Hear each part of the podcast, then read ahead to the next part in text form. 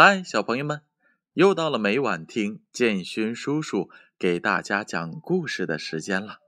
今天呀，建勋叔叔要提到的小朋友的名字非常非常的多，同时建勋叔叔也非常高兴能够有这么多的小朋友喜欢听我的故事。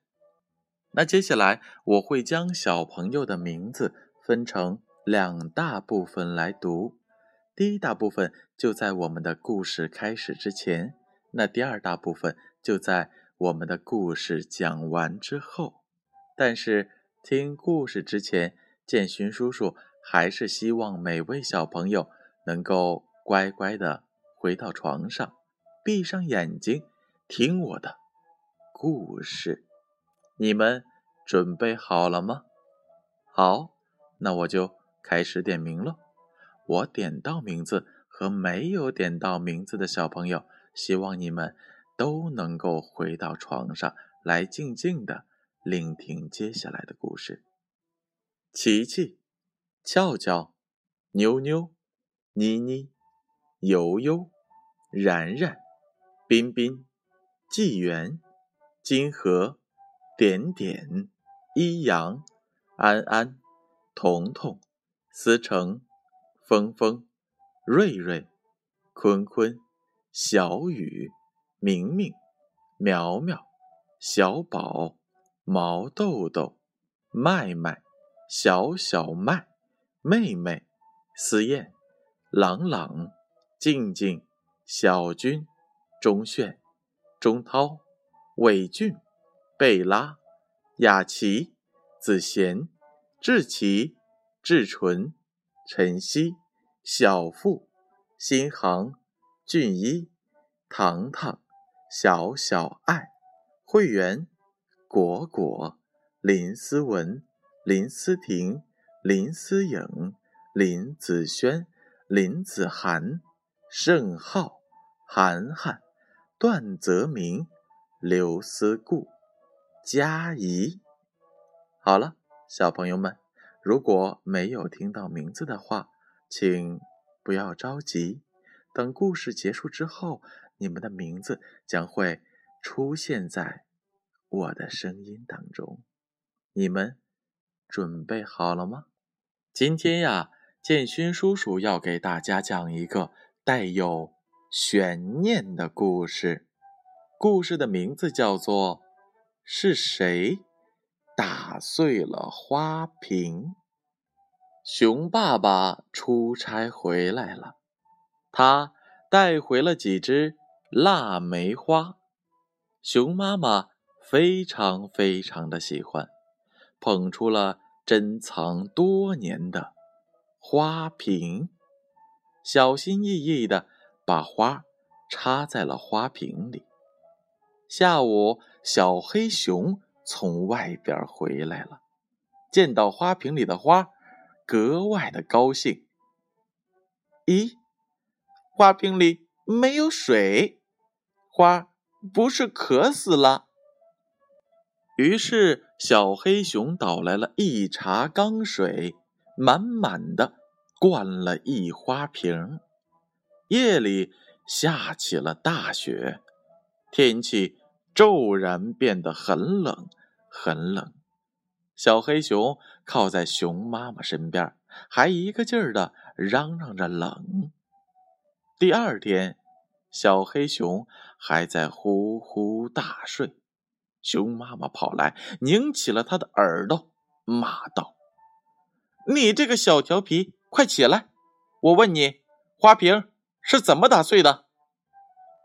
小黑熊睁开了眼睛，躲开熊妈妈的手，不解的问：“这什么呀？什么碎了？”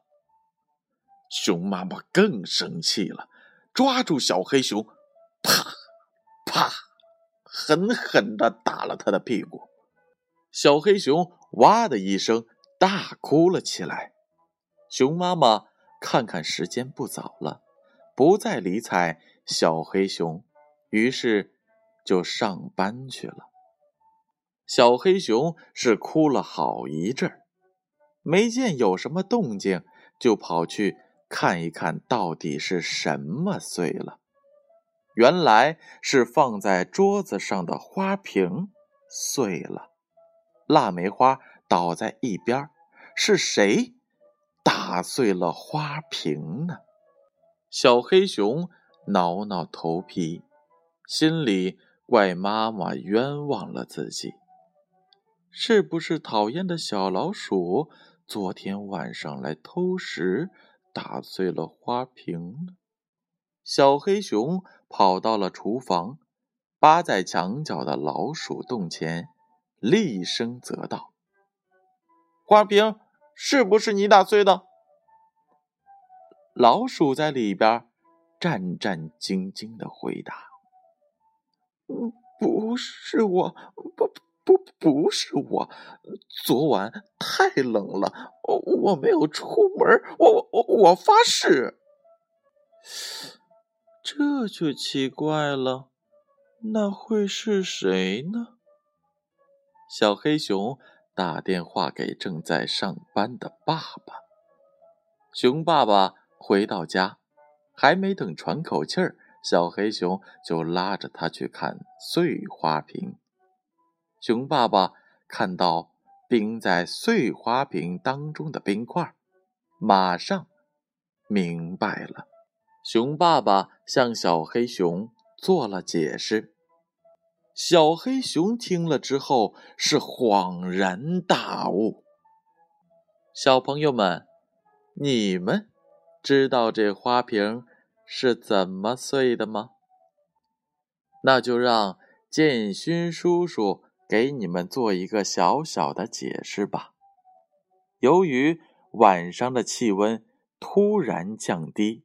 花瓶里的水结了冰，水结冰后体积会变大，把花瓶给胀破了。小朋友们，虽然冬天已经过去了，我们没法像小黑熊一样把冰冻在瓶子里，但是每个小朋友家中都有冰箱哦。如果你们想做这样一个尝试的话，可以将一个矿泉水瓶盛上满满的水，然后将它放到冰箱里。最后看一看这水瓶是否已经被冰块胀大了呢？在这个小实验做完之后啊，希望小朋友们能够节约水源，把剩下的冰水。化掉之后，重新的利用起来。我相信每个小朋友都可以做一个环保小达人。小朋友们一定要记住：地球是我家，环保靠大家。好了，小朋友们，这就是今晚的故事。那接下来。我就要开始点刚才没有点到名字的小朋友了，你们做好准备了吗？兜兜、欢欢、侯小宝、乐乐、依晨、一涵、雨瑞、严昭、汤子月、聂雨婷、可可、赵瑞、一诺、意林、核桃仁儿。星云、阿布、李德辉、宇轩、小广、丽琴、唐明、唐朝、王家镇、洋洋、君阳、雅文、Elvis、Alex、Bosco、CC、Kathy、Cookie、Christine、Eric、Harry、Jaden。Jason、Jack、Jackie、Lily、Lisa、Michael、Mia、Rita、Tana。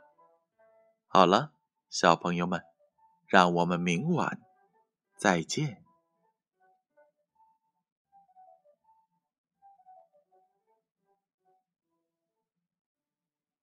Lisa。